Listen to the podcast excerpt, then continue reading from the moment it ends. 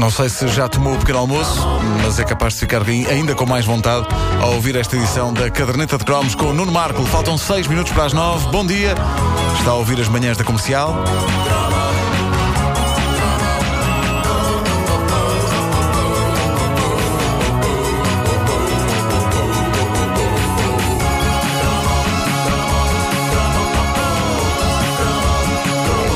Já na segunda metade dos anos 80, vocês lembram-se quando os iogurtes sofreram uma revolução histórica e passaram a vir carregados de entulho? Define entulho.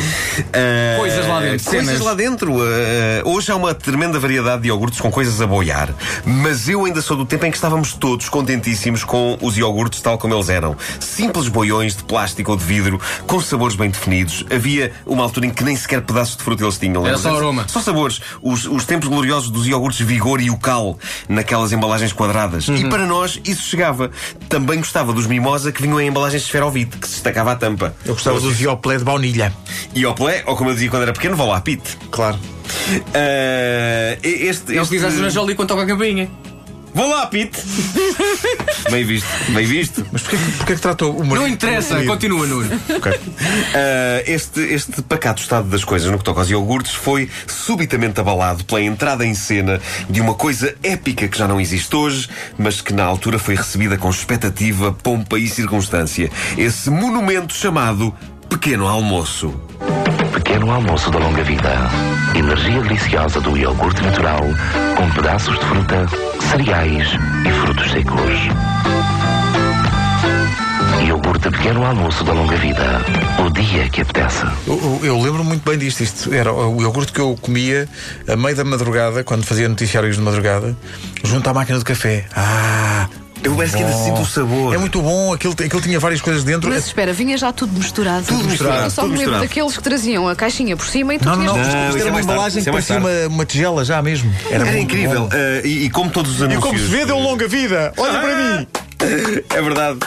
Mas lá está José Ramos a fazer tudo que era anúncios que apelavam a sensações deliciosas, lá estava o José Ramos. Mas com esta voz ele podia estar a aquela anunciar voz. iogurtes de alcatrão que a malta Sim. comia. A malta comia, a malta Hum, comia. deve ser bom. Eu acho que era só isso que faltava nestes pequeno almoço. Era o alcatrão.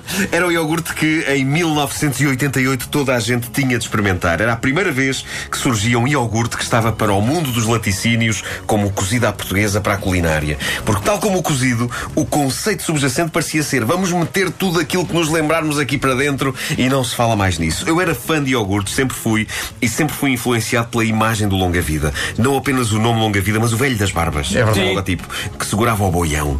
E eu convenci Era o Pai Natal, não era? Era o, Era o era o Pai. Natal ou era o avô da Heidi? Não, era irmão do Pai Natal. Era, era o Arthur.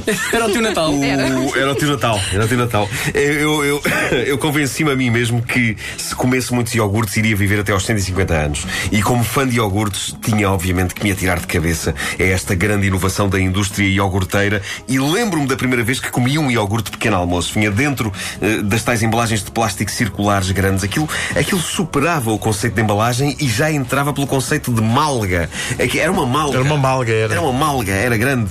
E de facto aquilo primeiro estranhava-se, aquilo parecia um iogurte normal dentro do qual tinha desabado uma estante inteira de uma despensa, incluindo as partes de madeira e parafusos e pregos e tudo. Eu não faço ideia do que comi dentro de uma malga de iogurte de pequeno almoço, mas Estás a comer e. Olha uma porca! Porca, tudo, tudo acontecia lá dentro.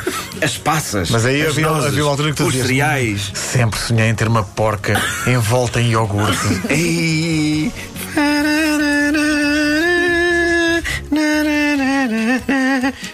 Bom, isto era Sérgio Gainsbourg, não Era, foi? eu não Era, era não igual, fui igual. Ok. Só que era a versão africana. Toda a gente Não sei percebeu, porquê, sim, uma sim. imagem de uma porca envolta em iogurte. Dizia eu que eh, eh, não sei bem o que é que eu comi dentro de uma malga de iogurte de pequeno almoço, mas tudo acontecia. Era passas, era nozes, era cereais. Eu só estava a ver quando é que um dia ia abrir a tampa deste iogurte e encontrar lá dentro um funcionário da fábrica a gritar por socorro, socorro, tirem-me daqui.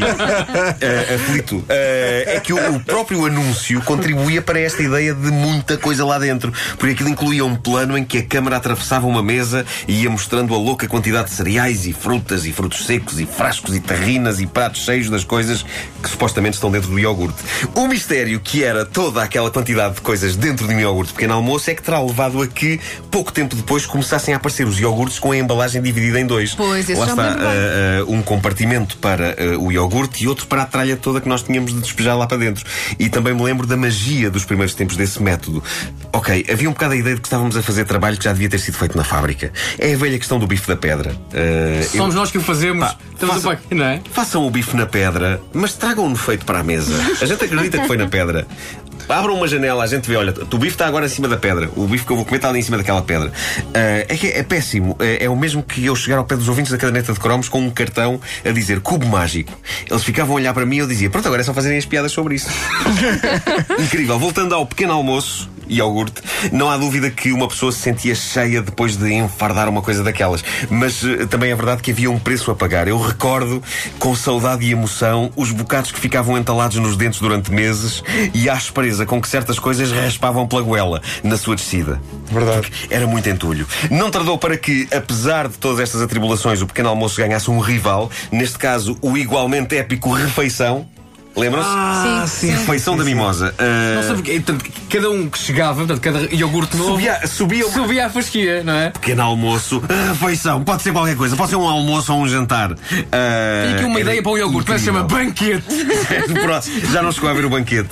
Ah, mas, enfim, a moda dos iogurtes em farta brutos pegou durante uns tempos. Hoje em dia já não existem nem o pequeno almoço nem o refeição, mas continua a haver iogurtes com cereais e, e com frutos secos lá dentro. Penso é que já não vêm em malgas tão grandes. Na altura, as grandes marcas de laticínios queriam claramente engordar-nos. Possivelmente com o intuito de, depois, nos raptarem e nos usarem num próximo iogurte com pedaços. Oh, mamãe, olha aqui para dentro iogurte. Isto não é o anel da vovó.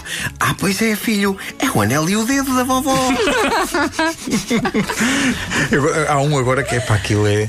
Só que já não é frutos secos, é muito mais saudável, que é tem bocados de Kit Kat. Uh, Agora metem tudo Ah, dentro mas é do tudo iogurte. natural, é tudo natural. Nasce, nasce do kit catequeiro. Kit Kat queiro? Sim, sim, sim. sim, Outro dia vi um iogurte. Acho que há iogurtes à venda com gomas. Não! Pequenas gomas que dentro dentro do iogurte. Ah, É, diz que são tampas de sanitação Faz- para ele ir já a correr Pode- comprar. não, eu quero é isso. Quero um iogurte que tenha pedaços de Kit Kat e gomas. É, pá, isso- É, pá. isso é de E também a avó do menino. Ah, exato, claro, claro.